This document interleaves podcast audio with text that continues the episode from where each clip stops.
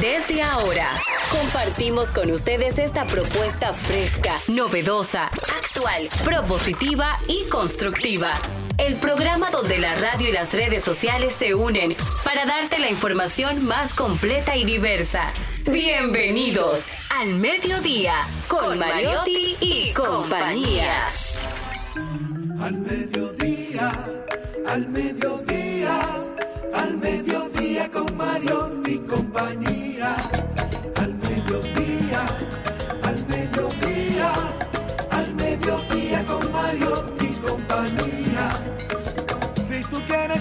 De foros alternativos y de tuiteros rankeados, este programa es tu amigo. Tu revista meridiana para el talento una vía, para radio y redes variadas y con la canción del día. Al mediodía, al mediodía, al mediodía con Mario y compañía. Al mediodía, al mediodía, al mediodía con Mario y compañía. Si tú quieres disfrutar de página para izquierda, en la calle hogar. Hola, hola, hola, hola, saludos, saludos, mediodía, ¿cómo están ustedes? ¿Cómo andan las cosas? Eh, bueno, vamos para un día ya. Ver, déjame ver, no, un día y medio del, del inicio del solsticio, del solsticio de verano. Hoy cuando, cuando salí a las calles, eran como las 7 en punto, 7 un, siete y dos minutos de la mañana. El sol me dio en la cara así. Y uno, uno se pasa, digamos, nueve meses extrañando ese solazo. Porque lo único, lo único, lo único que realmente le dice a uno que estamos en verano es el solazo. Que se pone fortísimo temprano y se va más tarde en la tardecita. Y el calorazo, el calorazo. Pero al final, al final, al final, al final, les digo una cosa, me encanta el verano. Con todo y que uno no puede andar desnudo. Cuando hace ¿Cómo? mucho frío, cuando hace mucho frío, usted se pone 25 abrigos, pero cuando hace un calorazo, usted no puede, usted no puede desnudarse. Anden con ropa, caminen con ropa ligera, hidrátense, pónganse protector solar. ¿Oyeron? Hasta en las manos. Y cada cierto tiempo, si usted tiene la posibilidad económica y la educación y el conocimiento y la formación, ande con una cosita chiquitita de protector solar para que, digamos que se remaquille. Porque el sol alegra la vida, pero también mata. ¿Verdad, Jenny Aquino? Así mismo. Fíjate cómo te puso a ti. Que estoy negrita, negrita. no, no, negrita no, así, morenita. Sí. Eso, eso fue una insolación, ¿verdad? Esta mañana. Y yo me puse mi protector solar. Yo me puse, pero estoy como dos tones, tonito más acentuadito. Señores, hoy es un día muy especial que le gusta a varios de los integrantes de este equipo maravilloso. Hoy celebramos uno de los días más desenfadados y cómodos y atrevidos para las mujeres. 22 de junio, Día Mundial de las Mujeres sin Ropa Interior. Ok. Ah, pero yo entonces. Pero lo yo- están ejerciendo. Yo no, yo no, bueno, no, yo me enteré aquí. yo no sabía que usted venía con ese día Yo y fíjese sí. usted. No, no, y fíjese usted. Suave, por eso es, por eso hay que llegar temprano. Para no romper con la dinámica, con la paz de una cabina que va tan alborotadamente bien. Siga, por favor. O sea, él lo que quiere decirle a los que Ignore- no se escuchen es que, ignore- pongan- que programen temprano la radio. Ignore a estos dos niños. Siga, por favor. Es un día del año que incita a la desobediencia femenina y a librarse de los códigos impuestos por la sociedad y de no Libérate. utilizar ropa interior. Prende un incienso. Cómodo para muchas, antihigiénico para otras. Pero es cuestión de costumbre y quitarse el pudor. Yo creo que uno de los momentos más gloriosos de una mujer es cuando llega a su casa del trabajo y decide quitarse la parte del sostén y largarlo por donde sea más cercano. Sí, pero hay que echarse agua ayer. Sí, claro, mi amor, pero lo primero es liberarse, porque tú haces como tú respiras. Y de ahí entonces te vas a bañar. Maravilloso. La ropa interior, oiga que compañero, pero suelte eso porque me va a romper un oído. Maribel Contreras. Bueno, hoy es miércoles 22 de junio. Si mal no recuerdo, un día como hoy, en el 1965, mataron al padre Arturo allá en Monteplata. Bueno, pero un día como hoy murió Musiquito. Ay, y una pena que me di cuenta anoche también, eh, que no lo había visto, que murió Memín. No nació nadie. Memín. Memín. Memín el- era la tendencia ayer. ¿Quién fue Memín?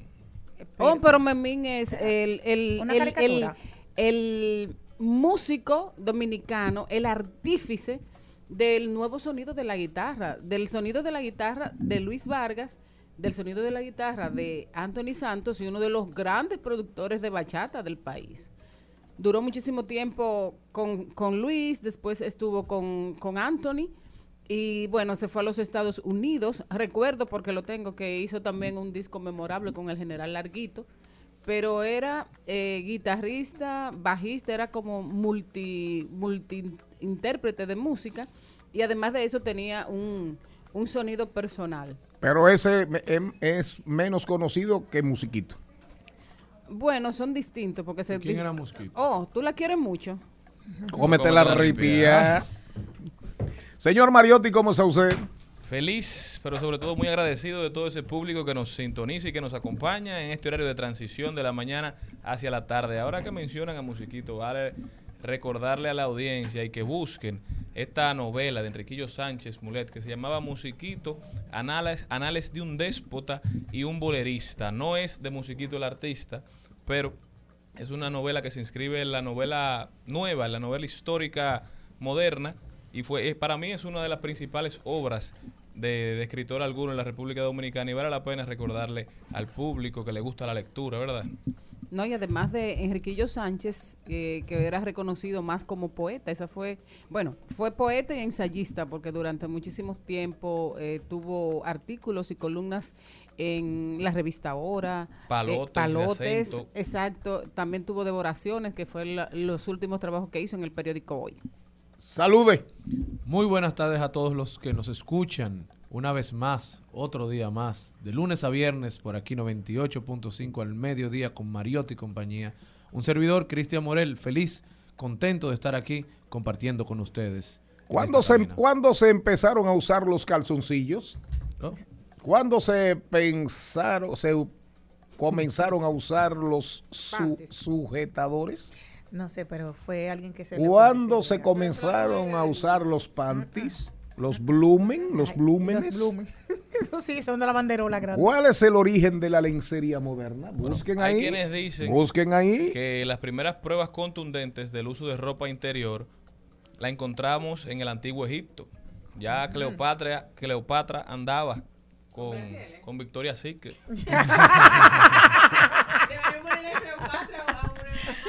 Búscame ahí, búscame alguna canción que hable de Naguas. No, y dicen que cuando... De Enaguas, de Joan Manuel Serrat. ¿Cuál es la canción de Joan Manuel Serrat que habla de Enaguas?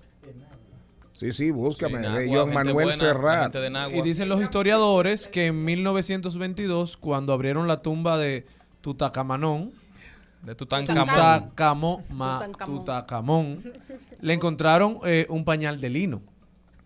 Un pañal de lino. Así es que Pero, ya- O sea que la ropa interior... y, O sea- y o olía, eh, olía a no- orina. No, sé si...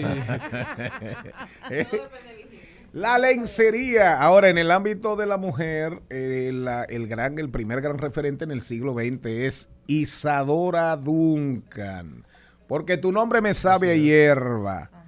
Porque te quiero a ti, porque te quiero, seré mi puerta una mañana y eché a andar. ¿Oíste? Para que la, la avances. Tu nombre me sabe a hierba, porque te quiero a ti. Tienes que buscar donde habla de enaguas. Dale para adelante, pero ahí no habla de enaguas. ¿Dónde? ¿Eh? A golpes de sol y agua, ¿no? ¿Qué pasó, compañera? ¿eh? Ay, sí, es la tercera estrofa.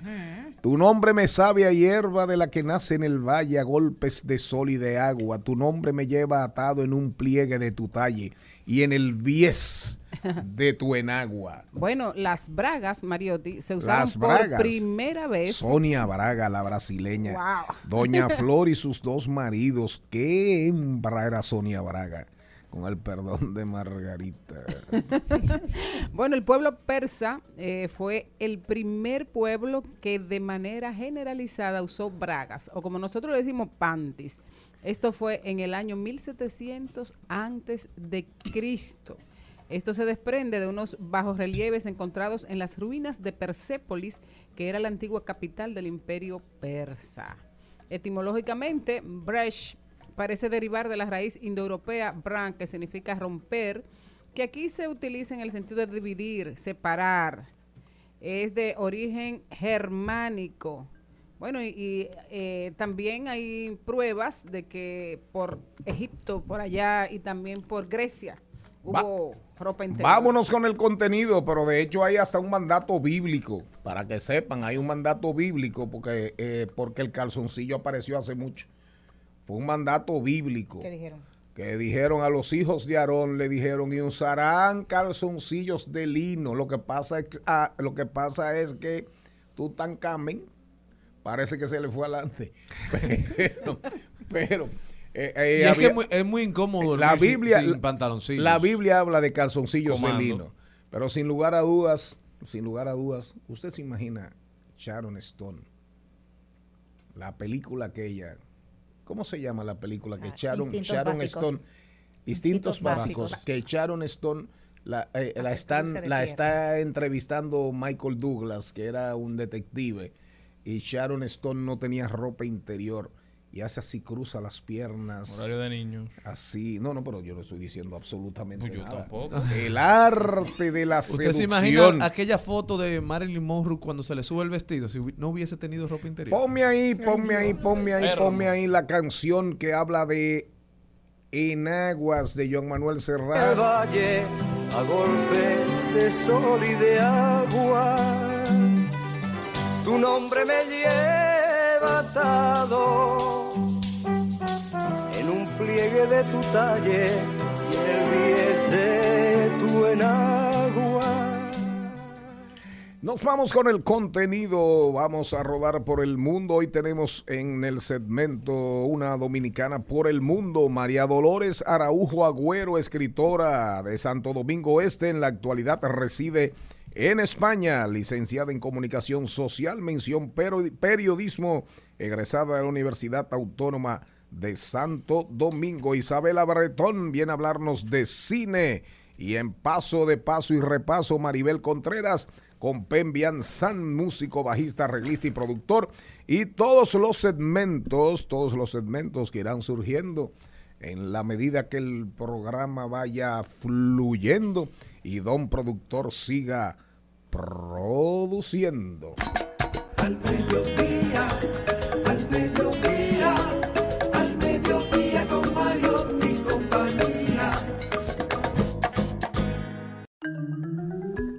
Recuerden nuestras redes sociales, arroba al mediodía radio, nuestro correo electrónico al mediodía radio arroba gmail.com, transmisión por YouTube en vivo. Pueden vernos, oírnos, rumba 985fm.com, 98.5 es nuestra frecuencia.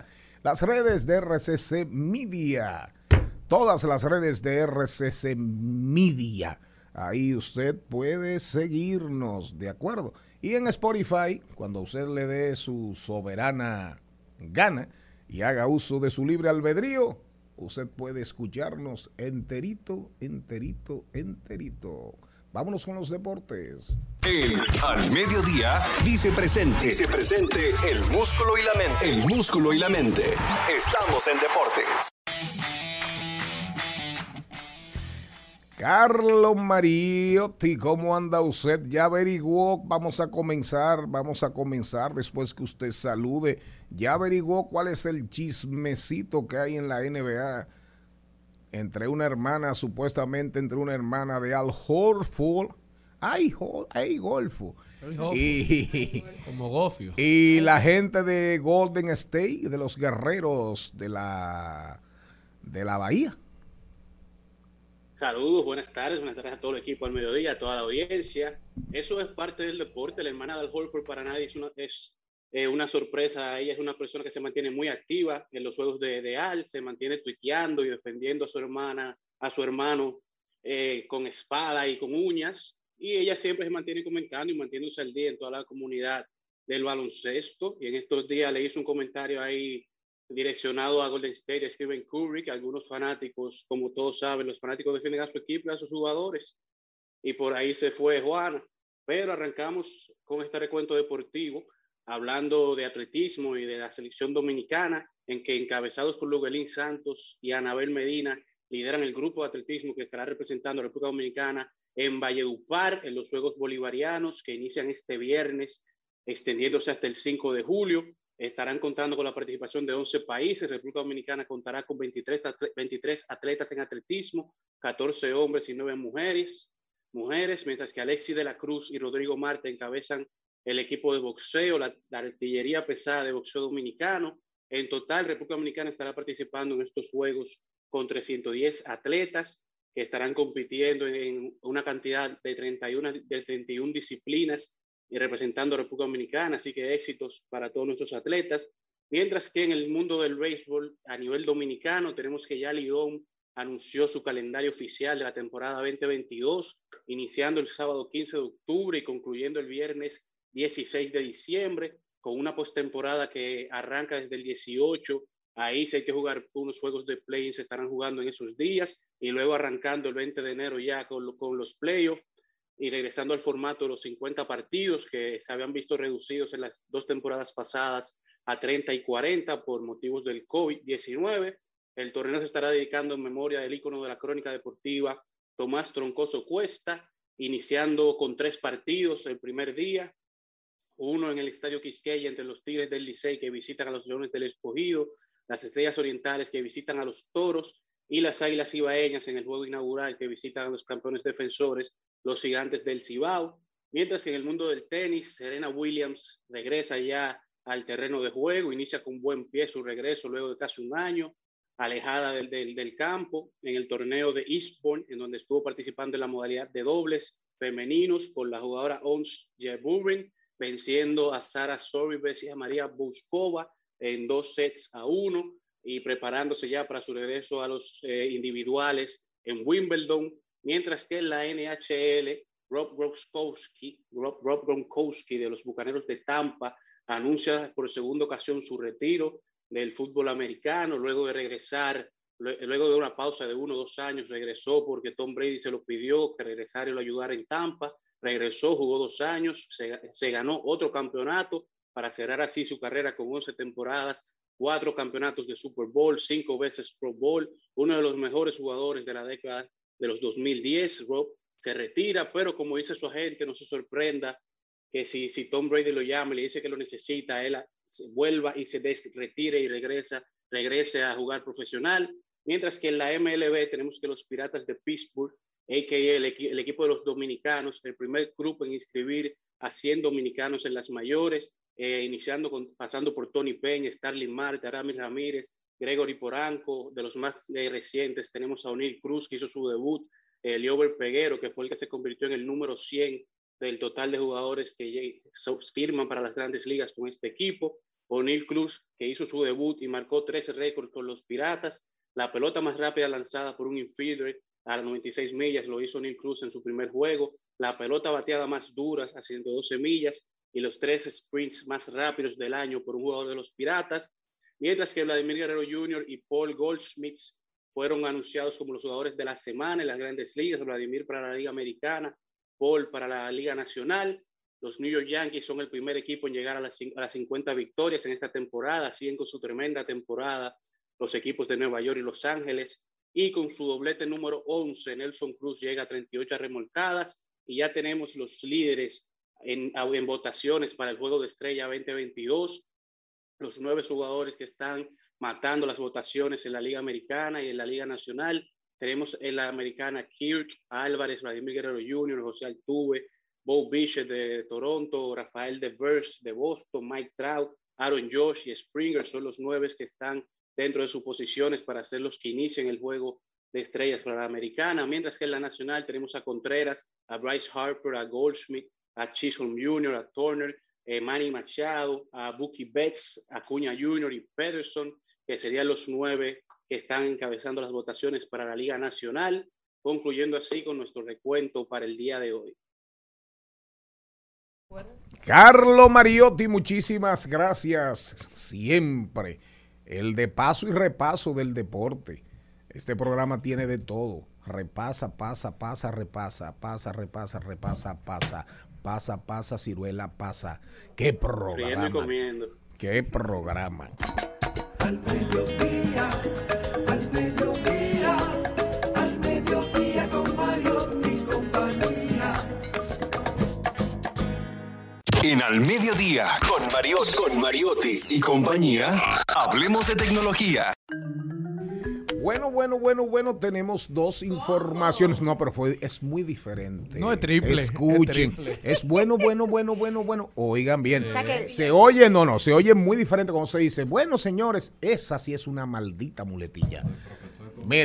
No, no, no, no, se equivocó. Dice un dicho entre los políticos que cuando el jefe se equivoca no pasó nada. Oiga, oiga lo, oiga festivo que se oye eso. Sí, claro. Oiga lo festivo, lo diferente, porque se oye con reverberancia Ajá. y con elegancia. No, aquí hay que decir bueno Ah, ahora, no, no, porque él lo para dijo que ya. sepa, para que sepan. Vamos a ver, Jenny, aquí no hay buenas noticias. Hay buenas noticias en el ámbito de la tecnología aplicada a la salud, ¿verdad? Sí. Sí. Realmente sí. Esto es una muy buena, buena, buena, buena noticia. Y es que una minúscula pastilla ovalada ha avivado el debate que hay sobre. Una minúscula pastilla ovalada, Ovalada. que no es Viagra. No, ay Dios. Ah, no, no, por si acaso. No, pero que usted se fue allá. No, no, todavía ah, no, no hemos llegado. siga, Sí. siga, siga. Está avivando la lucha contra el VIH a falta de una cura de esta infección por las vacunas.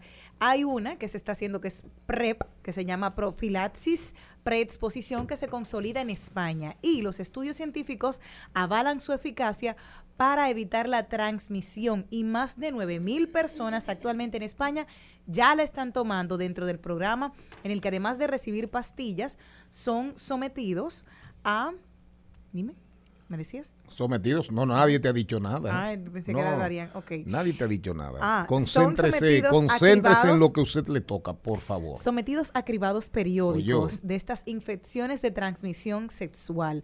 Hace un tiempo se había dicho que había muchos jóvenes que por no querer protegerse en, en España estaban decidiendo tener relaciones anales. Sin protección. y anales también. Porque así no salían embarazadas y era una forma de contrarrestar. Pero esto, y sin preservativos. Entonces, esto también los pone en riesgo. Hay una población joven muy alta que está incrementando y era uno de los llamados que estaban Pero- haciendo los médicos de que se tomaran la, la, La PrEP. siempre, no, no solamente la PrEP, sino que tomaran medidas que siempre que fuesen a tener relaciones sexuales, siempre se tenía que utilizar el preservativo. Entonces, en España, en España no le hicieron caso, no le van a hacer caso, o no, o no le estaban haciendo caso al señor presidente de la República Dominicana.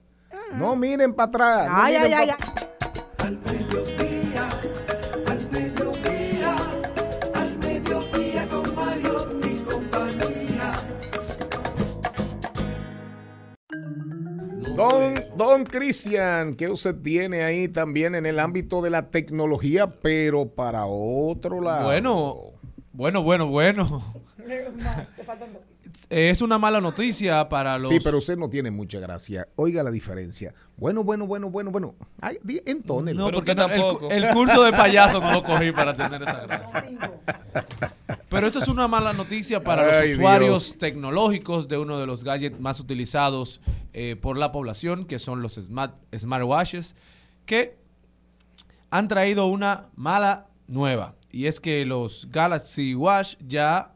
eh, los smartwatches todos sabemos que se usan además de ver la hora para responder mensajes y también como plataforma de pago para pagar comercios electrónicos. Pero ahora los Galaxy Watches solo podrán usarse como método de pago si están vinculados a un teléfono Samsung. Una muy mala noticia para el mercado que ya ha adquirido su reloj y ahora le ponen un nuevo impedimento para, eh, para hacer pagos. Eso afecta la libre competencia. Eso Eso, es es, eso es monopolio puro. Hay que legislar en el mundo. Leyes fuertes antitrust. Se Pero ¿cómo equivocó. Ah, Eso no hace eso, nada más. Como promovió, hace eso. como promovió Franklin, Franklin, no, Teodoro Roosevelt. Samsung es la única que puede Déjalo hacer- quieto, lo que pasa que eh, él, eh, como él no es pro gringo, él eh, Ah. no habla mucho sobre eso, ¿tú me entiendes? Sí. Pero No, re- en no, realidad... no, yo soy pro gringo. ¿Ah, usted pro gringo? No, no, espérese, Oh, no Oh. la audiencia, ¿Y por qué tú te audiencia, así con no, audiencia, perdón, audiencia, perdón.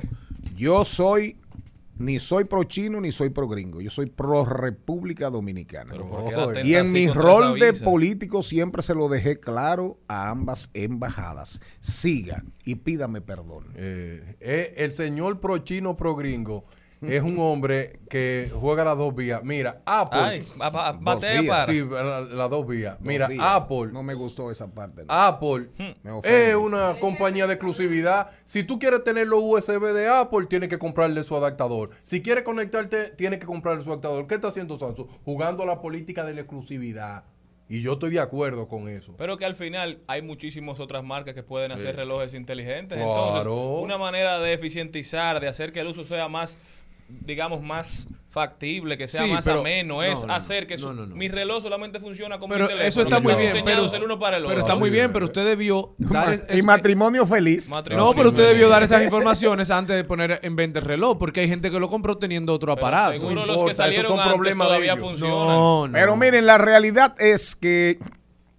Y le mandé al señor Mario. un Huawei, compra un Fitbit, y- es obligado. Obligado. ¿Un qué? Un Un Fitbit. Y, otras y este marcas. segmento llega a Es- ustedes gracias a la embajada china.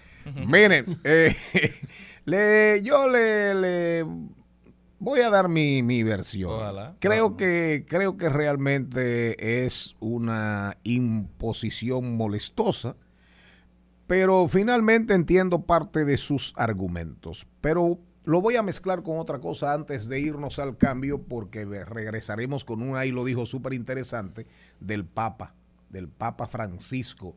Y Maribel ahorita tiene una noticia que a los, a los que gustan y degustan el mac and cheese, Esos macarrones. eh, los macarroni y con queso de Kraft. Eh, ahorita Maribel Contreras va a hablar con ustedes. Son buenísimos, pero dicen que, que no son fáciles. Eso engorda. Eso no, y eso, eso, eso, eso, eso, eso hace un empañete en el estómago. que eso no tiene madre. Eso, hace un- eso empañeta el estómago que le gusta a los niños. para que sepas, y no y a los no tan niños, Así porque es. si tú, si tú indagas cosas que son de niños, que uno se vuelve loco. Mira, rápidamente, antes de irnos al cambio. Las pechurinas, La compota. La las compotas, el cerelat, el nestum, el nestum, cosas, El cosas de niños. No, La gelatina. No, me gusta mucho No, cosas. La gelatina. No, no, pero el, el, el cerelat, el Nestum, eh, esas cosas, las papillas que se hacían a los niños con esos cereales, a los adultos los volvían locos. Es que él está Locos. volvi- al tener una nieta está No, volviendo pero no, a comer no, todo no, no, eso. porque la mía no come esas cosas todavía. La mía está seis meses. Ah, Ahora la va, leche eh, materna. va a cumplir seis meses y solamente todavía está. es leche materna. Pero para volver al tema, para volver al tema en cuestión, miren, la facturación electrónica llegó para quedarse. Muchas le mandé, gracias. le mandé Siga algo ahí. para que prepare un comentario, señor Va Mario. muy bien, siga. Yo se lo mandé a usted para que lo prepare. Y no, no, lo va a preparar usted. Que facturación bien. electrónica. Y el pago electrónico llegó para quedarse. Siga. Así es. El pago electrónico llegó para quedarse. Ahora, fíjese usted que están tratando, en algunos países, están promoviendo la tecnología de pagar con relojes análogos. Búsquenla. Relojes análogos, no relojes digitales. Pero que vinculados a un lo- teléfono. Rolex ¿Y cómo van a funcionar? Sí, sí, con un reloj. ¿A dónde Con un reloj. Búsquelo, búsquelo. Será ponerle un código de Búsquelo usted. Que- no, que- búsquelo que usted cosas, ¿eh? priva, usted priva en informado. Eh, usted priva que está al día, pero oiga bien, usted es, usted está señor peor que el señor Pou. Usted está de modé, desfasado. Al mediodía, con Mariotti, con Mariotti y compañía. Rumba 98.5, una emisora RCC Media. Seguimos, seguimos, seguimos con Al Mediodía, con Mariotti y compañía.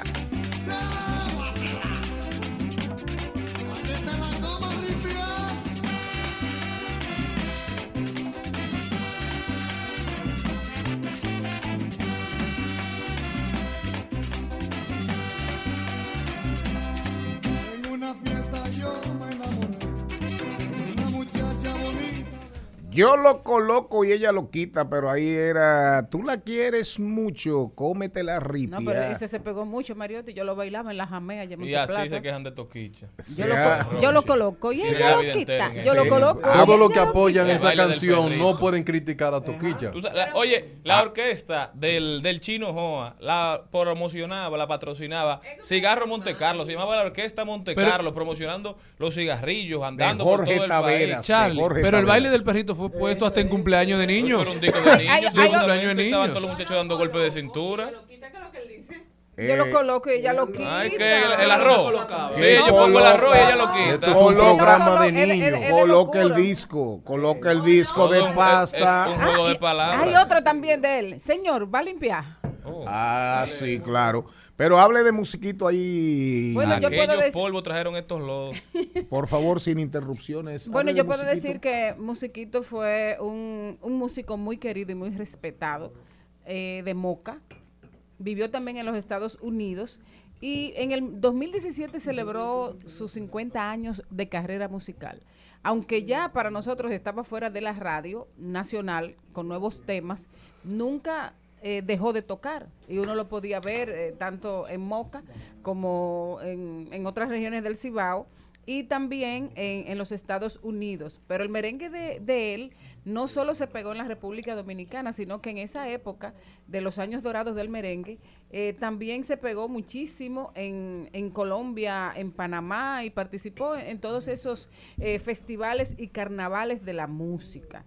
Musiquito tiene un, un nombre ganado en el merengue porque hizo suyo toda una época. O sea, era un, un transformador del espacio, porque inmediatamente sonaba un merengue de musiquito y estaba todo el mundo alegre y bailando. Y yo creo que así es que hay que recordarlo siempre.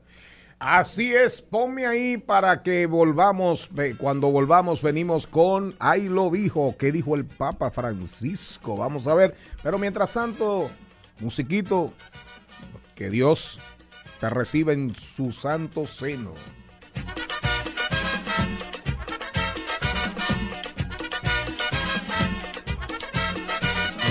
Yo le compré a mi mujer un aparato con FM. Yo le compré a mi mujer un aparato con FM. Y ella quiere que lo coloque en un sitio que no conviene.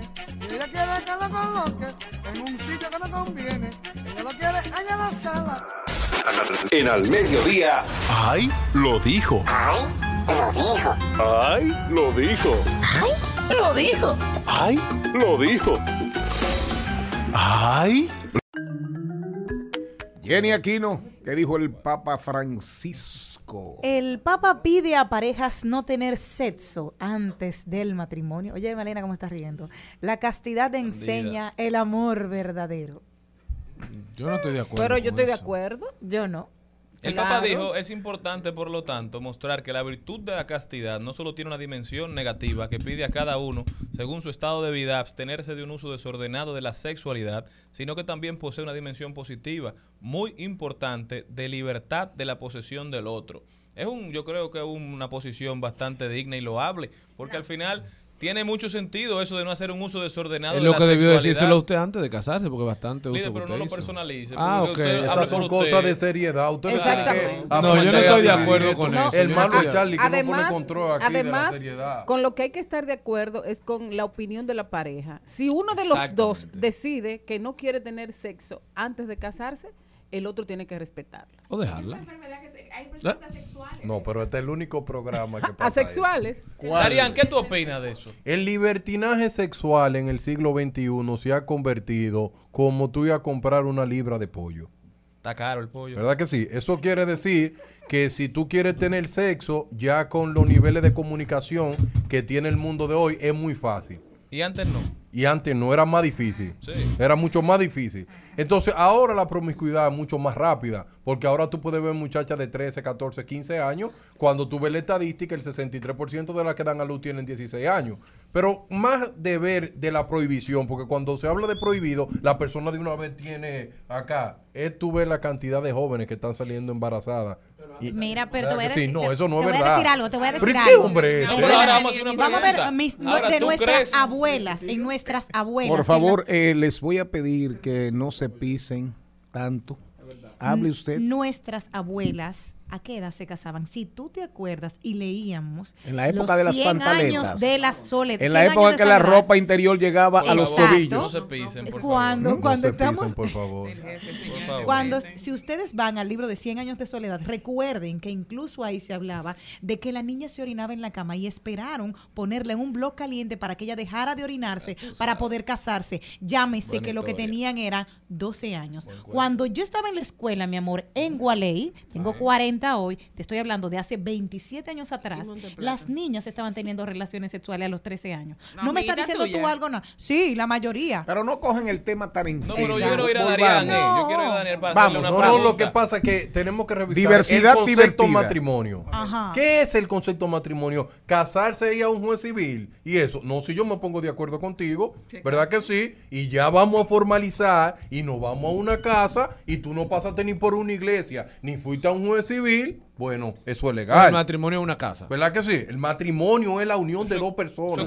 La decisión La de dos personas. consensuada. Consensuada de dos personas que se fueron ahora. ante una autoridad Lo competente, sí. ya sea eclesiástica Claro. o Sí. del lo, Estado. Lo que yo no estoy de acuerdo con el libertinaje sexual, que usted va a una discoteca y está con otra, va a otro lugar y está con otra. y él tiene un buen otra. enfoque. Yo, no estoy de acuerdo. Ahora, ¿cómo se erradica eso que tú dices de la de los embarazos en adolescentes? Con educación sexual. Él tiene un buen Pero el enfoque. Papa va a lograr que no haya eh, relaciones extramaritales o premaritales con ese comunicado que hizo, con ese, con ese digamos, con No, él- él hace su una llamado. opinión. Pero es un Pero- llamado de atención. Sí, pero pero es- la primera que se oponen cuando tú quieres llevar educación sexual a las escuelas son las iglesias. Pero es un papel. ¿Por qué? eh, Porque dicen que tú estás promoviendo un comportamiento que se quiere evitar. Cuando hablar de lo que está sucediendo no es promover ningún Pero al comportamiento, Papa- es reconocer una realidad. Pero independientemente de la discusión, el Papa está asumiendo su rol y su papel y no deja de ser un llamado a la, a la atención Por eso, interesante en un mundo, en un mundo como dice la el señor más, Vargas, más alta de la región. donde dice el señor Vargas,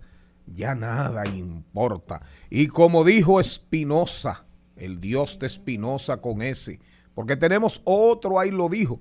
Ahora, ustedes tienen su opinión, la audiencia tiene su opinión. Que la comente por las redes De sociales. acuerdo. único que a mí me coméntenla en las redes sociales. Es que el señor Mariotti Paz cada día es más progresista. Yo no soy más progresista, Pero- yo estoy más preclaro. Pero como dijo, como dijo Espinosa, Baruch Espinosa, busquen el, busquen el Dios de Espinosa. Espinosa con S y con Z. Todo cuanto es, es en Dios. Y sin Dios, nada puede ser ni concebirse. Viva el Papa Francisco, abajo Charlín Mariotti Paz. Al mediodía, al mediodía, al mediodía con Mario y compañía.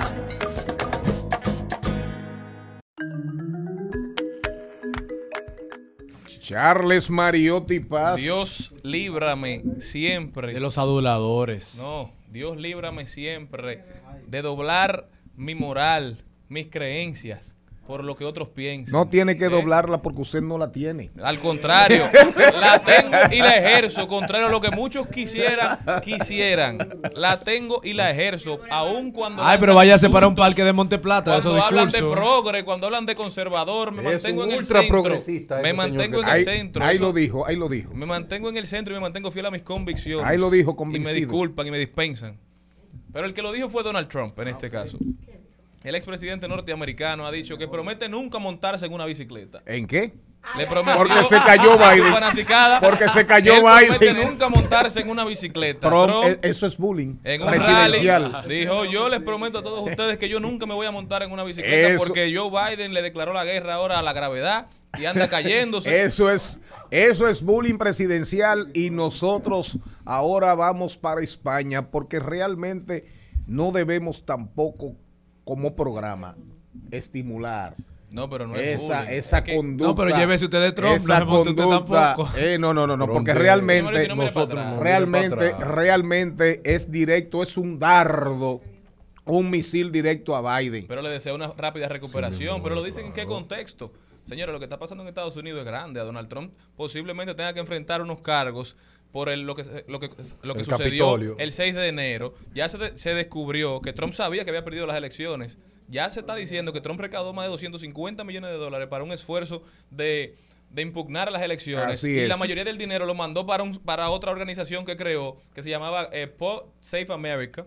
Y ahí está usando ese dinero para su reelección, o sea, para volverse a elegir. Pero peor, peor o Y mejor, vuelve de nuevo. peor o mejor, Probablemente. o como usted quiera, o como usted quiera, peor o mejor, realmente, realmente hay un serio, serio, serio problema con Trump. Pero, Pero los americanos sienten que el cambio fue para mal. pero Biden está en niveles muy bajos de popularidad y Trump no deja de ser, Trump no deja de ser una amenaza real. Así el es. único que puede controlar a Vladimir Putin se llama Donald Trump. Dominicanos por el mundo, nos vamos para España. Esto es Dominicanos por el Mundo en Al Mediodía con Mariotti y compañía. A continuación, Dominicanos por el Mundo. Con nosotros este segmento que promueve la dominicanidad, la que anda hablando de nuestra mejor versión, dominicanos y dominicanas que hacen una labor, que se hacen sentir positivamente en los lugares donde han migrado. María Dolores Araujo Agüero, escritora. María Dolores, ¿estás ahí? Un abrazo. Sí, estoy aquí. Encantada. Un abrazo para todos. Buenas tardes allí. Eh, aquí estás- tarde. Estás aquí en el programa que es diversidad divertida e información sin sufrición. ¿Oíste? Al mediodía con Mariotti y compañía. María Dolores es, ya dijimos, licenciada en comunicación social en España. En España llega a España por estudios de manera exitosa. Hace varios posgrados en comunicación audiovisual, audiovisual y nuevas tecnologías. Es una persona muy querida en la comunidad dominicana en Madrid. Tiene varios trabajos inéditos sobre diversos géneros literarios. Vamos a ver ¿Cómo es la actividad? Tú eres la presidenta de la Asociación Cultural y de Cooperación Biblioteca República Dominicana, ACUDEBI, y eres directora fundadora del periódico La Voz Dominicana en Europa. Háblanos, háblanos de tus orígenes en República Dominicana y tus primeros meses, tus primeros años en España. Eh, bueno, yo cariñosamente me dicen Doris. Doris Araujo. Yo nací, me crié en el Batey Palabé, nací en, en el mismo corazón del melao de la caña de azúcar, producto de, la, de lo que fue la división duquesa. Mi padre eh, de San Cristóbal, de los Araujo de San Cristóbal. Con 16 años se traslada a, a la Santo Domingo Oeste, Trujillo. Lo envía allí como jefe de carpintería y es quien construye la división duquesa, los siete batallas que componen a Jaina. Yo eh, na, eh, crecí y me crié en, allá en Palabé, eh, familia numerosa, 12 hermanos, pero realmente con unos valores inculcados de trabajo y estudio. Eh, mi hermano de vocación maestro, Víctor Pascual Agüero, que en paz descanse, eh, inculcó a estudiar y ya yo con apenas seis años me había leído El Quijote que me lo encontré en un vertedero o sea, y, y, decía que por qué leían así, era una conexión un poco con la cultura general, eh, que, que nos, nos, ponían a estudiar y a trabajar y a hacer cosas en la, en la casa. Pues desde allí, bueno, pues estudié en la UAS y, y, además de estudiar en la UAS, crecí en la Unión de Juventud Ecuménica Dominicana, UGEDO, que participaba con ULAGE, la Unión Latinoamérica de Jóvenes. Con 16 años represento ya UGEDO en diferente- diferentes países de, de la- de las Antillas a estudiar derechos, y sociolo- sociología, teología y sociedad civil. Estuve casi 21 días en Antigua Dominica, Guyana, Puerto Rico y allí aprendí muchísimas cosas sobre los derechos humanos. Pues ya como joven inquieta, pues ya pertenecía a grupos de jóvenes a nivel nacional, Grupo Guayacanes, que nos dedicábamos a, a sembrar la parte freática de los ríos, empezando por el río Jaina, donde nació el río Jaina, reforestando con, con todo conjuntamente, con apoyo con instituciones como la difunta Ari- Aniana Vargas. Yo estuve ya muy joven andando en ese grupo en Bonao, toda la cuenca alta de, de la falda de la Falcon Bridge, en, en lo que era eh, Villa Altagracia. Y a, ni- a nivel nacional, también en diferentes playas, eh, íbamos a limpiar las playas, hacíamos un trabajo muy bonito, tipo Boy Scout, que eso, esos valores crecieron conmigo y, y viajaron conmigo, ¿no? Esos valores pues estuvieron ahí desde mis orígenes. Y ser Excelente. hija de, y ser hija de, de padre eh, trabajador, eh, crecer inclusive en una comunidad dominico-haitiana, porque los batalles generalmente están muy marcados por las migraciones haitianas y no necesariamente haitianas, porque los batalles también estaban muy determinados a nivel nacional por las migraciones que fluían del capataz que venía de Santiago de los Caballeros, de Monteplata, de diferentes provincias que iban allá a la zafra. Entonces, eh, eh, nacer ahí y ser hija de un, de un superintendente, una persona con un cargo, también teníamos respeto. Respeto que de alguna manera eh, también no lo ganamos. O sea, tú vas para la B y preguntas por Doris Araujo. En, en modestiamente soy una líder eh, comunitaria, eh, una líder infantil que empecé con 10 años siendo antenita de salud de UNICEF. Eh, Wow. antenita de salud de UNICEF era que los niños que enfermaban eh, con ese cliché de, de ese sincretismo cultural que decían que se lo chupaba la bruja y era que tenían enfermedades diarreicas agudas. María Dolores. Pues, Ajá. Eh, va- vamos a cortar un poquito ahí porque después se nos hace cortito voy muy para profundo. Eh, Sí, entonces no- después no podemos hacer las preguntas pertinentes. Eh, con, A es- con, es- España. con ese background en la República Dominicana te vas a España y entonces puedes exhibir eh, logros importantes eh, dentro de- del mundo de la cultura. Y me llama mucho la atención que hayas hecho un ensayo titulado La gestión cultural y la proyección de la dominicanidad hacia el exterior. ¿Qué aprendiste tú de, del dominicano y de su cultura eh, a partir de tu ausencia del país y tu presencia de alma desde otro espacio? ¿Cómo, cómo ves y evalúas esa gestión cultural y la proyección que tenemos en el exterior a partir de España? Lo primero es que la cultura viaja con nosotros. Esa historia de ida y vuelta viaja con nosotros. Y qué, qué, qué bueno cuando tu cultura entra en valor, cuando tú la pones en contacto con las demás. Aprendí eh, que mi experiencia en República Dominicana, tanto en el Ministerio de Cultura como la vida misma, te enseña a dar lo mejor de ti, que cuando tú lo sabes valorar, da lo mejor de ti. Y cuando las personas que no son de tu país se apropian y aprenden lo que es tu cultura, la cultura entra en valor entra en valor porque los españoles valoran más la bachata, valoran más un picapollo y valoran más una visita en el pequeño Caribe, como le llaman a Cuatro Caminos, a tomarse una, una batida de zapote. O van a ver el merengue, o van a ver las personas dominicanas, cómo se ríen, cómo bailan, o cómo tú lo que. Cuando te dicen esas cosas, eh, tú dices, bueno, ¿y qué ha pasado aquí? Entonces, cuando también tú ah, estudias ese crisor de la construcción de lo que somos los dominicanos en el exterior, lo que somos, lo que proyectamos y lo que traemos de allá y lo que cogemos aquí, eso es realmente lo que valoro. ¿Y cómo tú lo pones en valor a través de la gestión cultural? La gestión cultural con nuestras instituciones, con nuestros gestores culturales, que eh, en los últimos años ha estado en decadencia, pero ya gracias a Dios, a las instituciones que se han ido apropiando con el consulado, la embajada y el INDEX, ha tenido un poco un giro pero de manera independiente ya ha habido gestores como nosotros, Norberto Azor, Da- Daniel Tejada, fundador de Acudevi, pues vamos dándole visibilidad a esos trabajos culturales, a esos escritores, a esos pintores, a esos eh, músicos y artistas y, ¿por qué no?, a esos niños que también cantan reggaetón, pero que también juegan el béisbol, juegan la pelota, a esa señora que es famosa que vende los pasteles en la, en la Dentro de, dentro de esa gestión cultural eh, está la primera exposición fotográfica dominicana eh, en el Parque El Retiro. Eh, ¿Cómo organi- se organizó eso y quiénes participaron? Yo fui colaboradora directa, bueno, prácticamente fui la organizadora de Dominicana en Imágenes y fue en el Metro Retiro.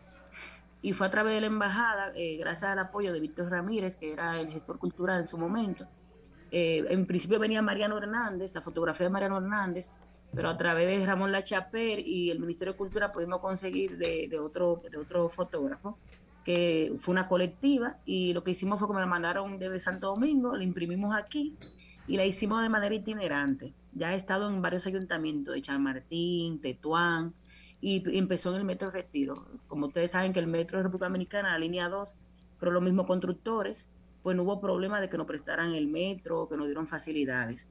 Y fue algo que a mí, de manera eh, personal, me llamó poderosamente la atención porque la imagen en ese mismo momento estaba muy manchada con las noticias negativas. La noticia de que los chicos y los chavales que inadaptados en, en riesgo de exclusión social, pues hacían un poco de ruido y manchó un poco la imagen en el exterior. Y ya cuando en el país se habla de imagen y de marca país, yo tengo ya eh, aquí 14 años, en mi primer máster en periodismo cultural, yo planteé un proyecto que gané 10 puntos en esa materia sobre la marca país y hablaba de la marca en el exterior, la dominicanidad en el exterior, recogiendo en sí la esencia de lo que somos los dominicanos y de lo que proyectamos hacia afuera, tanto como la gastronomía, la música, la economía naranja, etcétera. Doris, Y déjalo ahí porque tenemos que ir al cambio de la una. Volvemos contigo después de la de esta pausa eh, comercial. Conversamos con una dominicana por el mundo. Rumba 98.5. Una emisora. RCC Media. Seguimos, seguimos, seguimos con Al Mediodía, con Mariotti y compañía.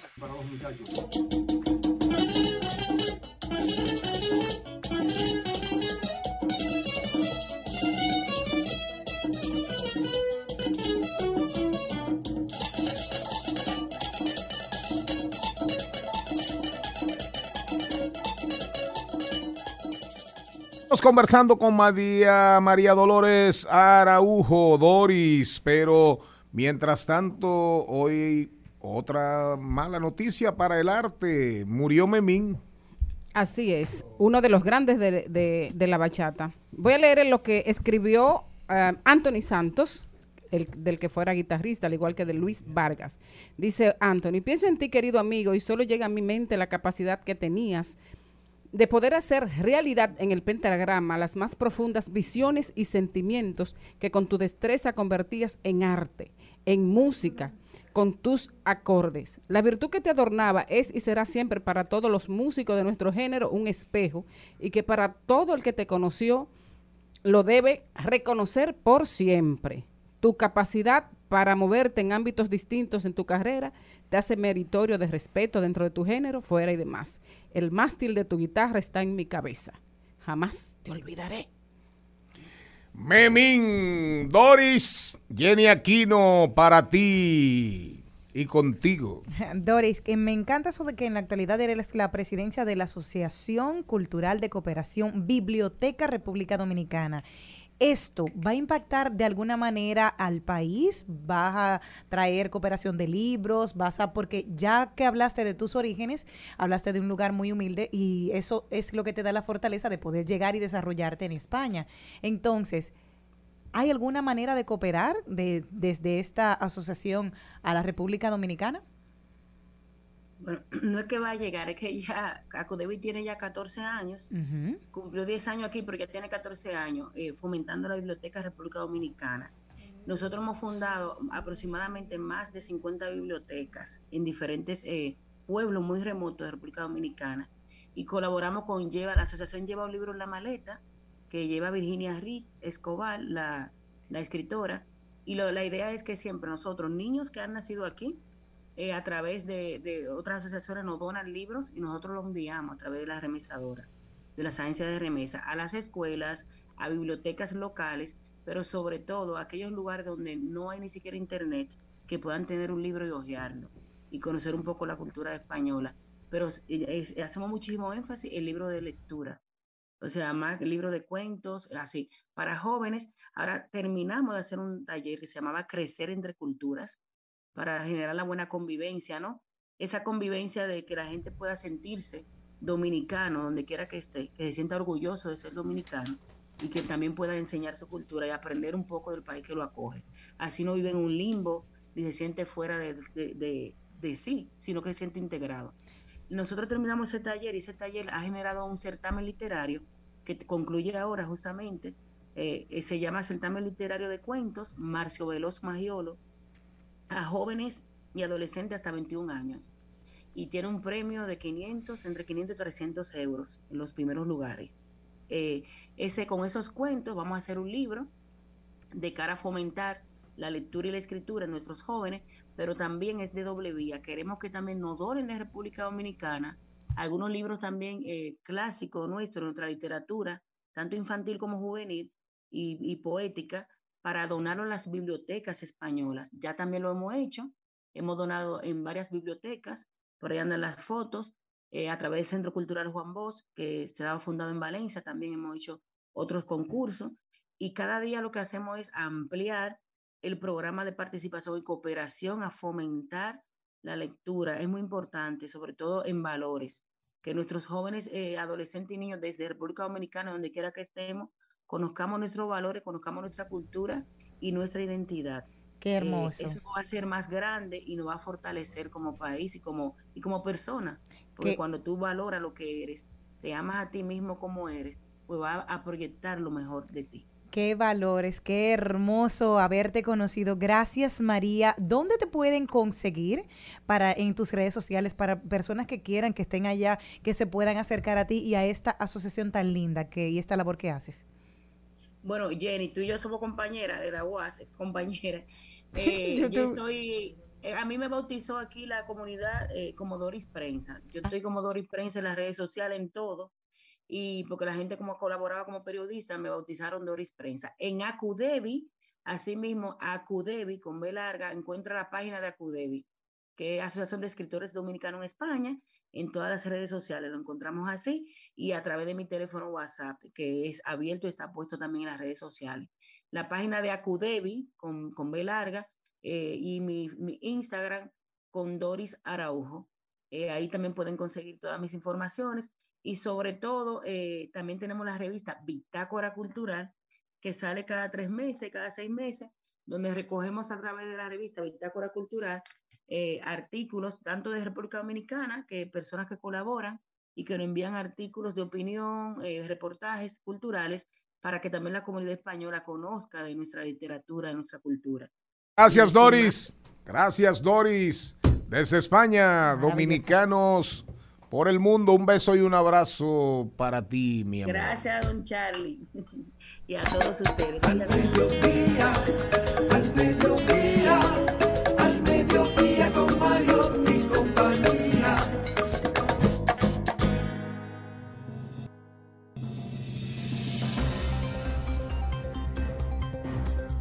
Nos vamos a rodar por el mundo, Charles Mariotti Paz. ¿Dónde está usted rodando? ¿Hacia dónde?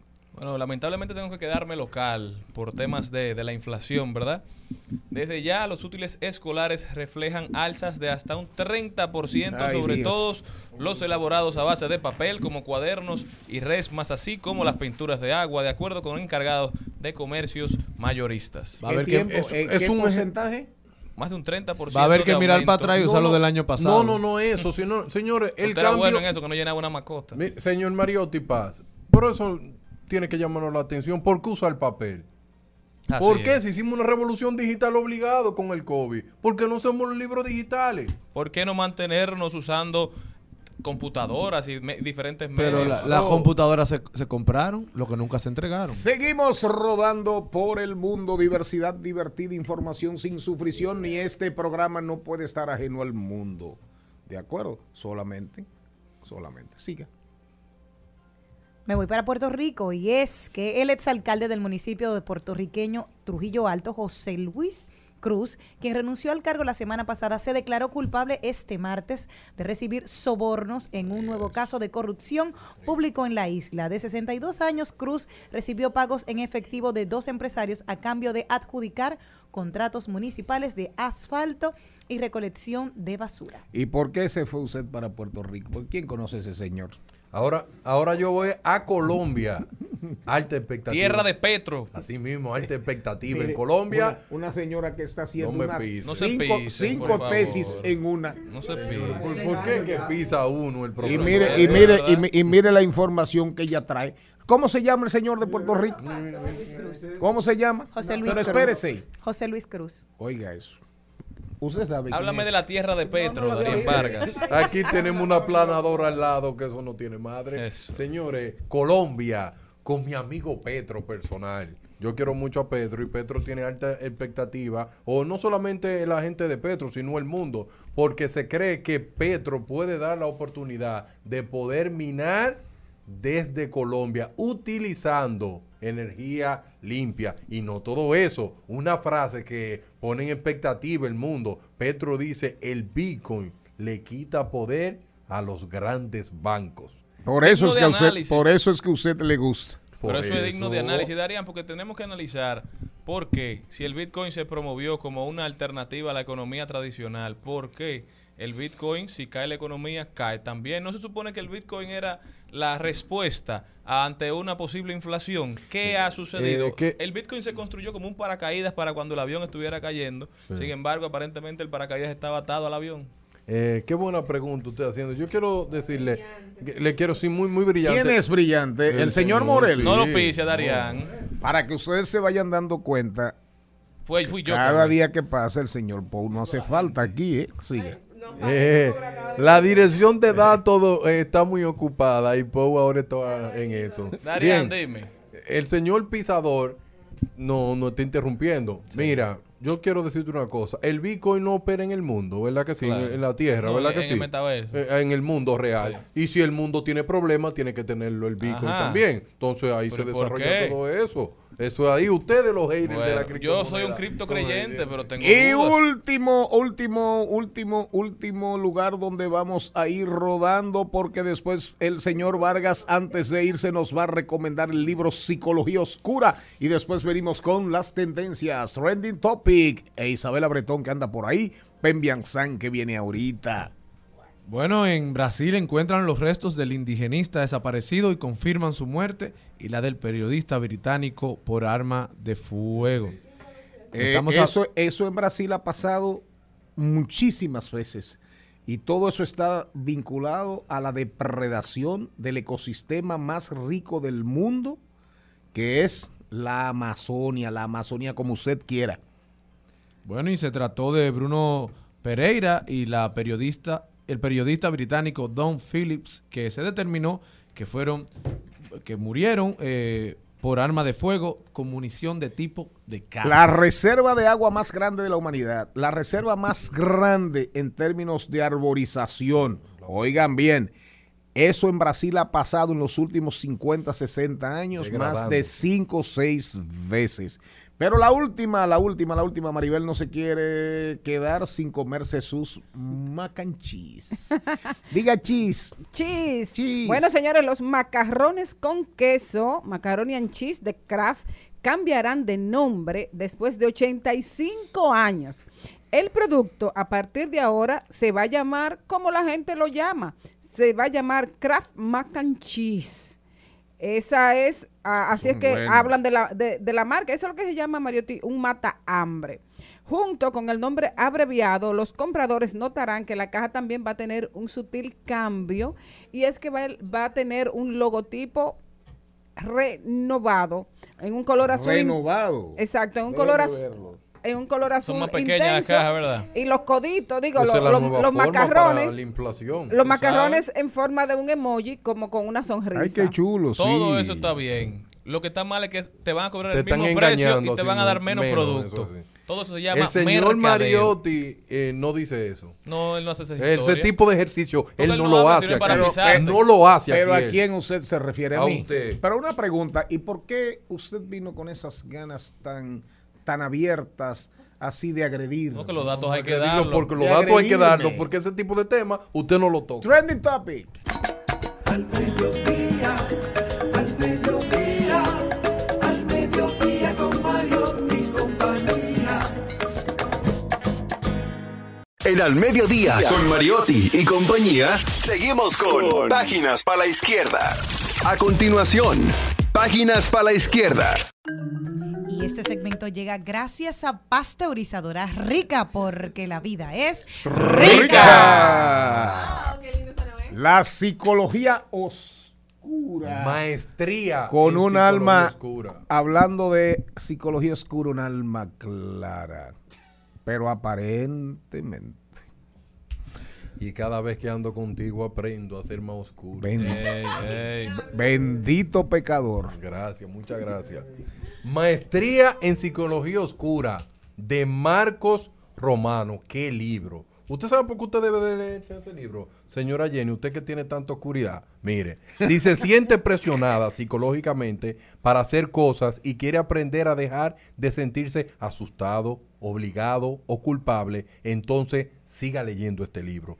¿Quiere evitar ser blanco de la influencia social y la manipulación? ¿Se siente culpable por querer decir que no, aunque no haya hecho nada malo? ¿Le preocupa que le laven el cerebro? La solución de usted está en el libro Maestría en Psicología Oscura. Este libro le proporcionará las técnicas que necesita para dejar de ser una víctima de la manipulación, para que pueda recuperar el control de sus propios pensamientos, opiniones y comportamientos. Si quiere leer este libro, lo puede comprar en Amazon, pero también está gratis en PDF. Está gratis en PDF. La psicología oscura. De Marcos Romero. Qué Ponlo bueno. en el grupo, ponlo en el grupo. Ponlo en el grupo. Dígame usted, ¿qué ¿Qué? quería decir? Este segmento llegó gracias a Pasteurizadora Rica, porque la vida es Rica. Al mediodía, al mediodía, al mediodía con Mario y compañía. Trending, Topics. Al mediodía, con Mariotti y compañía. Presentamos Trending Topics. Vámonos con las principales tendencias. ¿Qué tenemos, Jenny?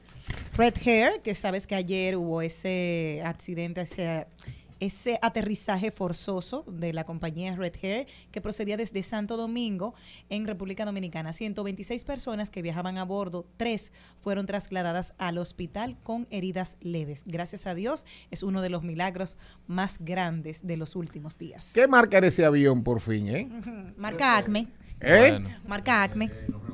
Era, no, no, eh, no, no, la línea aérea es red. eh, eh, Red Air, para los que no saben, una línea que seguro ya mucha gente sabe. de- de- supuestamente dominicana. Establecida y creada con las leyes dominicanas. Aparentemente tuvo problemas con el tren de aterrizaje cuando estaba llegando al aeropuerto de Miami. El avión se prendió en fuego. Todos los El tren pasajeros de aterrizaje, pudieron salir. Solamente, según noticias internacionales, solamente hay tres heridos que fueron llevados al hospital, pero gracias a Dios no hubo, no hubo daños mayores ni se perdió vida humana. Entonces, un tema a analizar, ¿verdad? ¿Qué pasó ahí? ¿Por qué pasó eso? ¿Y por qué tenía que ser el avión saliendo de República Dominicana? Seguimos con las tendencias. ¿Qué más tenemos? DGI es tendencia y por diversos temas aparentemente, dice un usuario de las redes sociales de Twitter. Entonces yo voy a andar a pie porque la DGI no tiene placa. Aparentemente hay problemas con sacar las placas también. Se están quejando muchos usuarios de que la citaron a la DGI por 500 pesos que no incluyó en su declaración del 2021. Mal manejo de la DGI a nivel nacional, a nivel de todo el país, porque vemos quejas de usuarios de Santiago, vemos quejas de usuarios de San Pedro, de Macorís, diciéndole a la DGI que necesita contratar expertos en operaciones, expertos en teoría de colas, porque aparentemente las filas están muy largas en las dependencias. La DGI tiene que tiene que modernizarse. ¿Qué más Pero ellos, ellos, ellos hablan de la placa digital. Sí, la placa. de- Ellos están hablando de la placa digital. ¿Qué usted tiene, señor Morel? ¿Tiene algo? Bueno, es tendencia Sara porque el miércoles 22, es decir, el día de hoy, en su aplicación digital, tienen grandes descuentos y la gente ha hecho de, de todo una burla sobre eso. Mucha gente interesada y otros diciendo, ok, llené el carrito, ahora tengo el descuento, pero ¿y con qué pago lo otro? ¿Cómo fue? Sara tiene hoy, el día de hoy, Ah. como un Black Friday. Ok. Bueno, sería un Black. Sara. Exacto. Sara la tienda. Sí, sí, la tienda. Para los que tienda. tienen su aplicación eh, en su dispositivo móvil, hay un gran descuento el día de hoy a las 10 de la noche. Y mucha gente ya ha ido llenando sus carritos para cuando se apruebe el descuento, ver en cuánto le queda la mercancía. Pero a muchos eh, usuarios de Twitter lo que dicen es, llené el carrito, espero el descuento, pero con qué pago lo otro.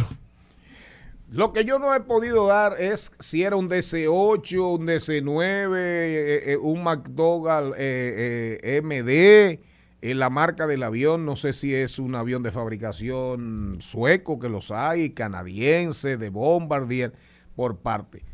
Si ustedes, si ustedes encuentran la marca del avión, porque finalmente, finalmente, un avión nuevo se supone, o un avión No, no, esos aviones de esas aerolíneas económicas por lo general son flotillas de aviones que Reusados, otras empresas cambian, ellos los adquieren a menor precio, los remodelan, los arreglan o los ponen le adecuados. hacen, los adecúan, le Los ponen adecúan turbinas volar. nuevas, etcétera. Aparentemente algunos los remiendan con, con McIntay.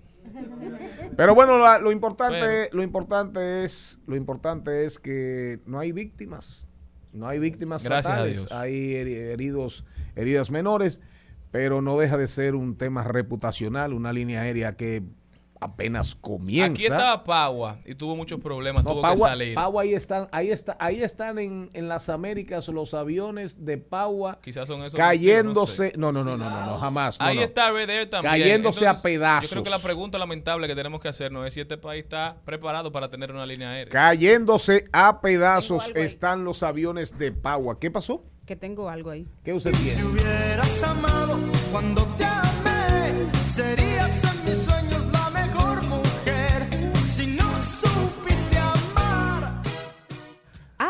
te puedes marchar. De bueno, Paua- señores. De Paua para, no- para donde Luis Miguel. Bueno, porque Luis Miguel, porque Llegó Luis, el verano, porque- salió el. Diversidad divertida. A ti hay que darte Pero- Paua, Paua, Paua, Paua. Pero déjeme decirle por qué. Hoy, hoy se cumplen. Un día como hoy, en 1993, Luis Miguel lanzó Aries. Y en esta misma semana, Luis Miguel se convirtió en el artista número 44 de, en tener eh, una canción, la que acabamos de oír, 500 millones de No reproducciones relajes. en Spotify. Pero TikTok, TikTok, la plataforma china está acabando. Está reviviendo muertos. TikTok está reviviendo muertos. Repite, ponme la canción de Luis Miguel ahí para irnos al cambio. y Entonces volvemos con Isabela Bretón y después recuerden que Pen Bien San viene San, músico, bajista, arreglista y productor, viene a hablarnos de su última producción. Eh, de sus próximos conciertos, la primera vez que va a tocar después de la pandemia. Sube la canción ahí de Luis Miguel. Si tú supieras lo que yo sufrí por ti, teniendo que olvidar. 500 millones. 500 millones de reproducciones. Pero fíjese usted que TikTok revivió a Tulile. Revivió TikTok a Tulile. Explíqueme eso, señor Mariotti, rápidamente. Usted no sabe. Aparentemente se ha hecho viral una canción de Tulile que no es nueva, pero los challenges de TikTok tienen la capacidad de revivir a cualquier artista. Y eso ha pasado con, con Tulile. Vamos a escuchar cuál es la canción del último challenge que se ha viralizado en TikTok. Que chimoso, mientras que me están criticando, yo vivo la vida gozando. Yo nací fue para gozar, y para. Y si un día voy a cambiar, eso lo decide Dios, porque yo hago lo que quiero. En un país donde el chisme tiene categoría, eh, es categoría social, categoría histórica y un valor en la sociedad. Y ahora con Instagram, de esas todas las mujeres, los hombres respondiendo, si tú vives tu vida, yo vivo la mía, vive tú la tuya. Revivir a Tulile en TikTok no era ninguna, no es una, no es una osadía ni una odisea, ¿eh?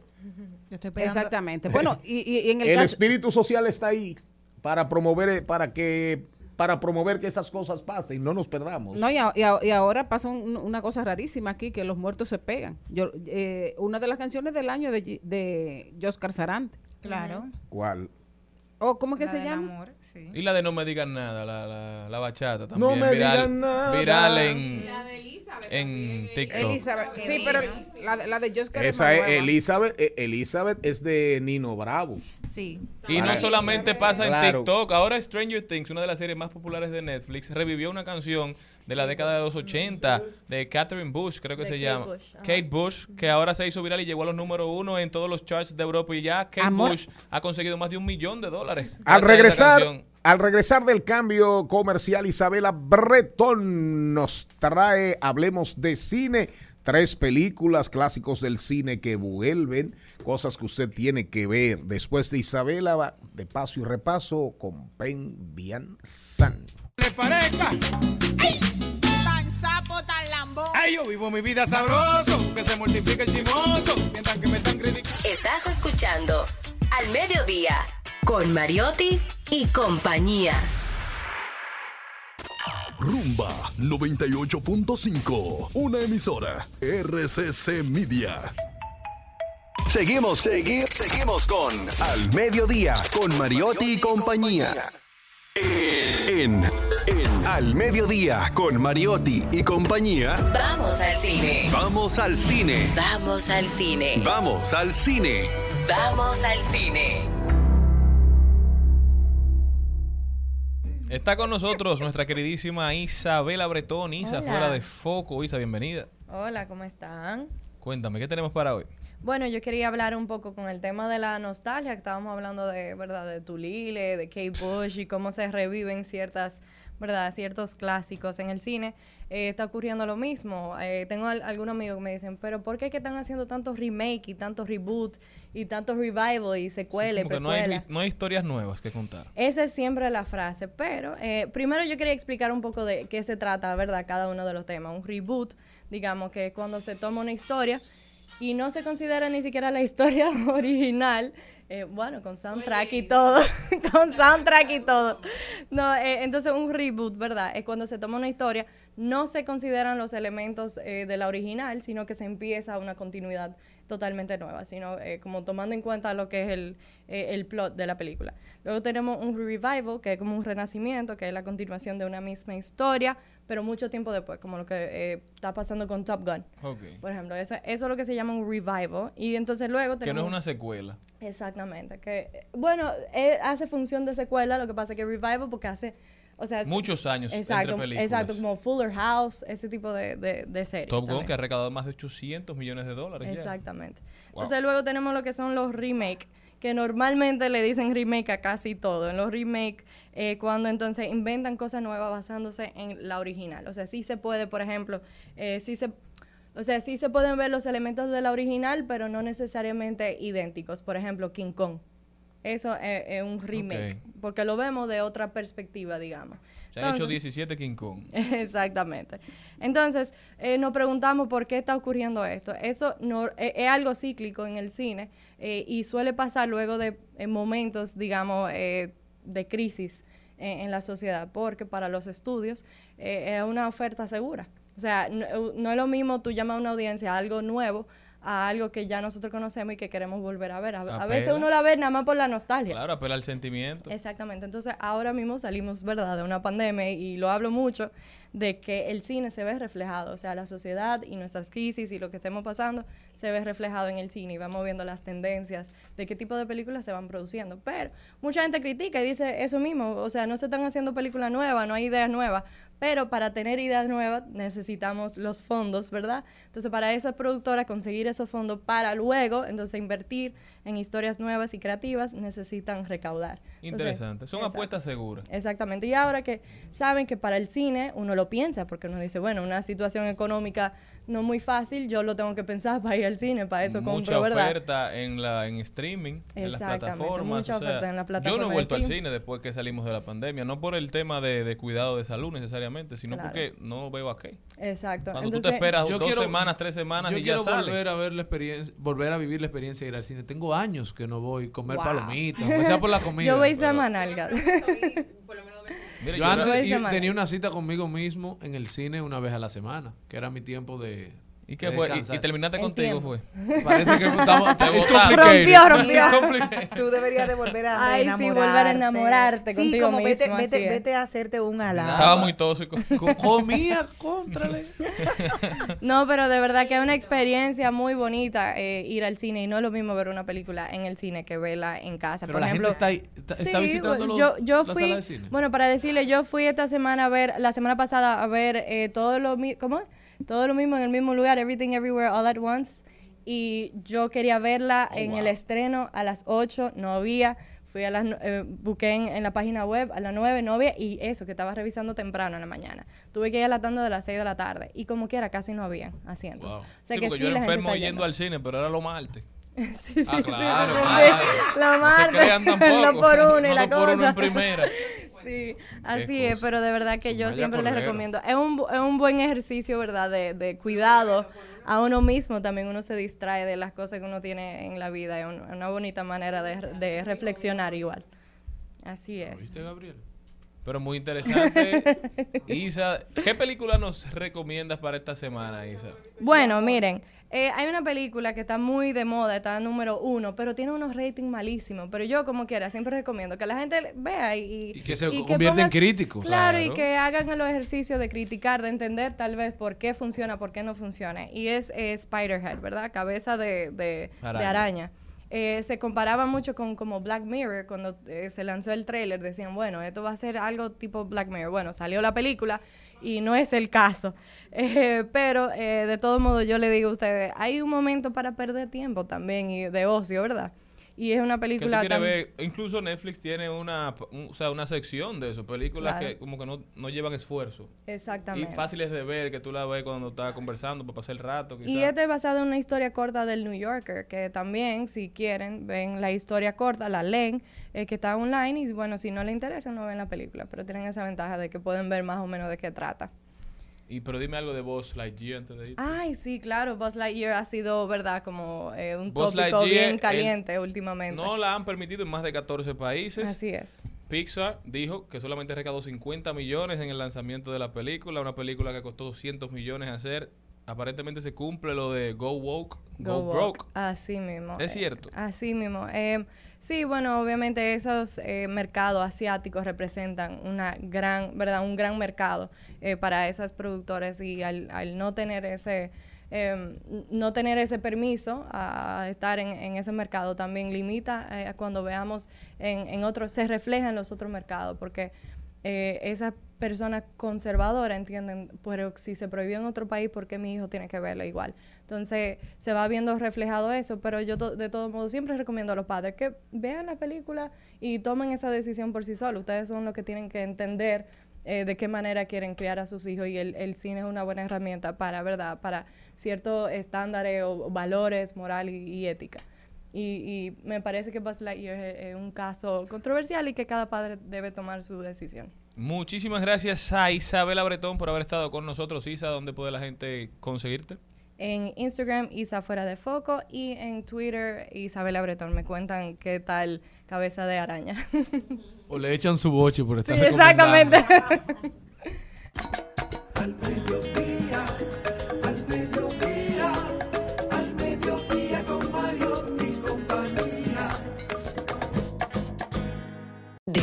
paso, de paso y repaso. En Al Mediodía, con Mariotti, con Mariotti y compañía. Te presentamos De paso y repaso.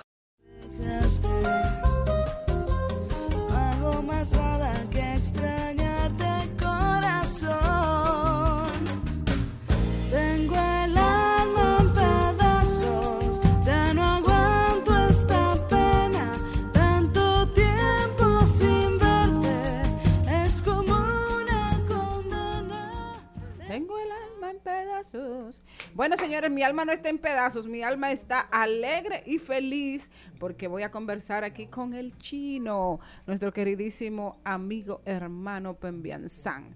uno de, los de los de esos músicos a los que se adora y se y se admira a pesar de la cercanía emocional.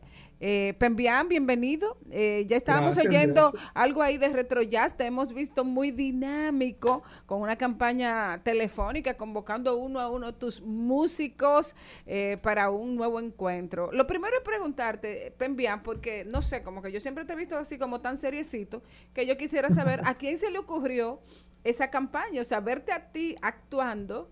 Eh, llamando eh, uno a uno, mira, eh, eh, vamos a grabar ya, eh, nos vamos a juntar, tenemos ensayo, ¿cómo fue eso? Bueno, fue una idea colectiva, como se dice, porque cuando decidimos el sitio, Chao Teatro, Edgar, el percusionista del grupo, dijo, ah, pero yo tengo una idea. Subimos un video, y pero no decimos el sitio y nos despedimos diciendo, chao. Entonces por ahí empezó la cosa, él hizo, eh, lanzó la idea, a mí me encantó y por ahí nos fuimos. Ya, ya tuve que ir evolucionando, que hasta los perros míos salieron en el último video. Retro Jazz de cerca. Eh, Pembian, ¿es la primera vez que ustedes van a, a juntarse a tocar después de la pandemia? No, no, no realmente. Es la primera vez sí que hacemos un concierto aquí en la capital. Eh, porque el año pasado, al final del año pasado, hicimos uno, pero en Jarabacoa. Y en medio de la pandemia hicimos un concierto, pero fue para invitados extranjeros en, en Punta Cana. Entonces la gente que me veía en la calle me decía, ven acá, ¿y cuándo que van a tocar aquí en la capital? ¿Y cuándo que van a tocar aquí en la capital? Bueno, Entonces, eh, decidimos hacerlo, pero ya la mayoría de los grandes auditorios estaban ocupados. Desde que se abrió la pandemia, tú viste la cantidad de conciertos que hay Exacto. grandes. Eh, Eso, eso yo iba a comentar, eh, Pembian, que la gente siempre está acostumbrada a verte eh, en horda, o sea, siempre en Plaza España, siempre en espacios bien abiertos, bien grandes y que cabe muchísima gente. Entonces, de Sí, alguna sí. manera, este retro jazz de cerca tiene un cierto sentido de, de mayor intimidad con el grupo y con tu música, ¿no? Sí, sí. Mira, los dos cantantes del grupo, eh, Nairobi y Álvaro, eh, estábamos grabando un día y me agarraron, me agarraron a camán, como dicen aquí. Me dicen, bien, pero si, los sitios grandes están llenos, vamos a hacerlo un sitio pequeño, pero, hay que hacer algo, porque la gente, o sea, hemos hecho mucha- muchos eventos privados y eso, pero la gente nos pedía que quería vernos, o sea, la gente, lo que realmente nos, nos siguen. Y bueno, empezamos en Chao y la verdad que estamos encantados porque hacer un sitio tan pequeño eh, nos va a dar la oportunidad de compartir con el público, como dice el título, de cerca. O sea, y eso nos, obliga a, tocar diferente incluso, porque o sea, eh, tienes el público más cerca, la acústica es diferente. Entonces, estamos readecuando el repertorio a esa, a esa, a esa realidad eh, del sitio. Y entonces es interesante, es un reto realmente. Eh, ¿Cuáles días va a ser eh, el concierto? Y bueno, tal como tú decías, va, a haber cambios. ¿Eso significa que, que no, va, no va a haber merengue, eh, que no va a haber qué, que la banda va a ser más pequeña? ¿Cuáles serían los cambios?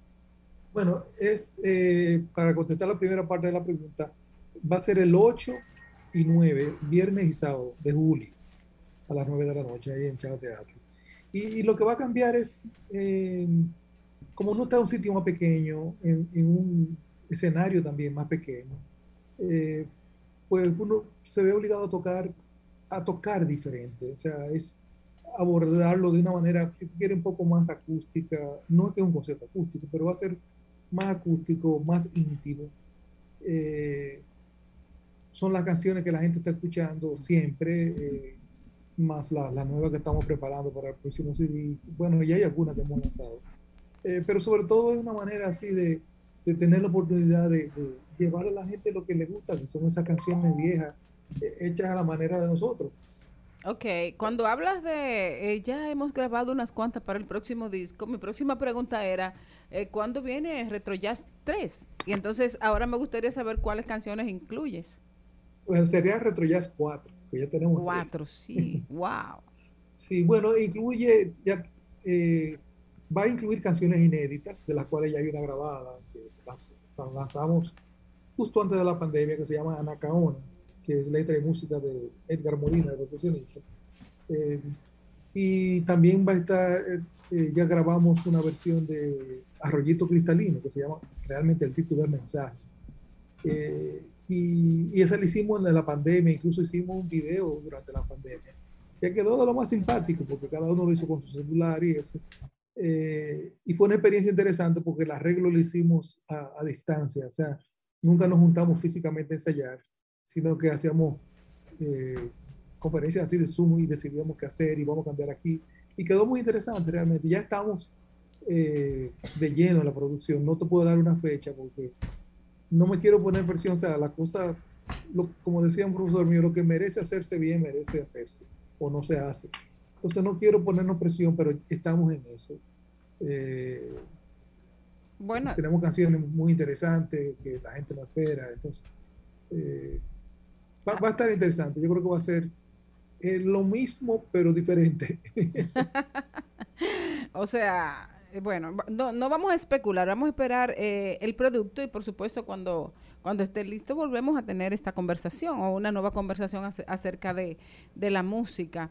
En cuanto a, a- a otros aspectos de tu vida, te veo muy activo, eh, también eh, celebrando, ¿no? Que, que tuviste la oportunidad de musicalizar a una película documental eh, de Héctor, ¿no? Que se llama República de Dos Islas. Y que eso lo de dos repúblicas. Ah, ¿cómo es? Isla de Dos Repúblicas. Y que, eso, y que eso lo hiciste con tu hijo.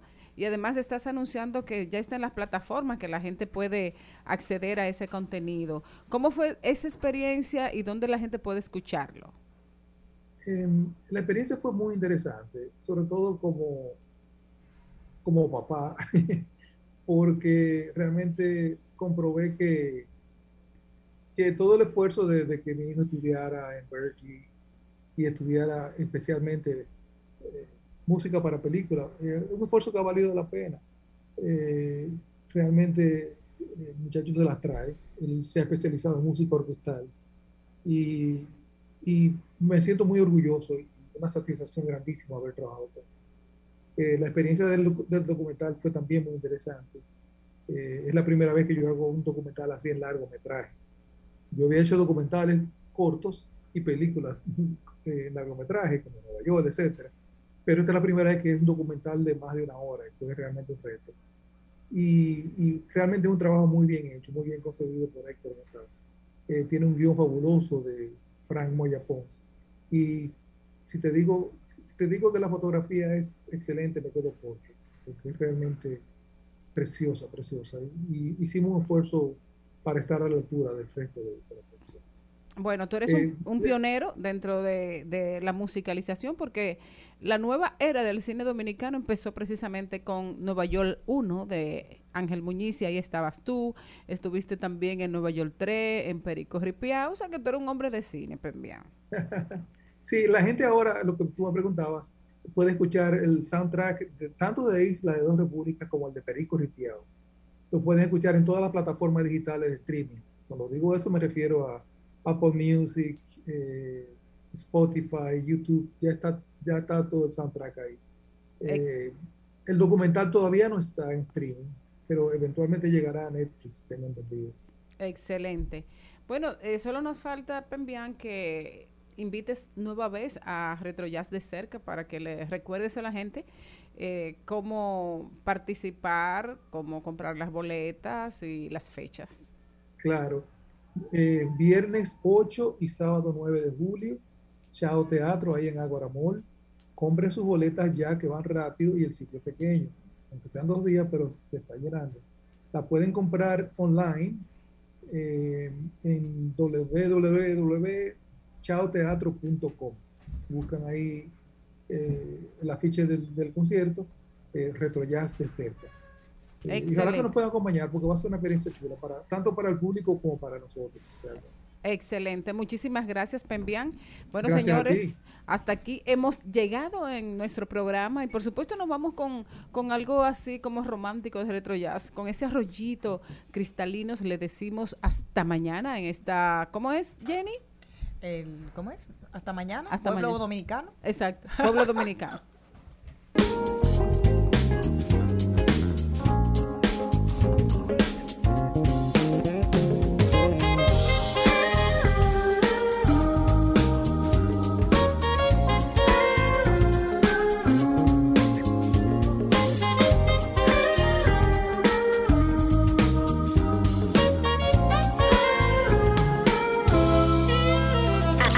Hasta aquí Mariotti y compañía. Hasta aquí Mariotti y compañía.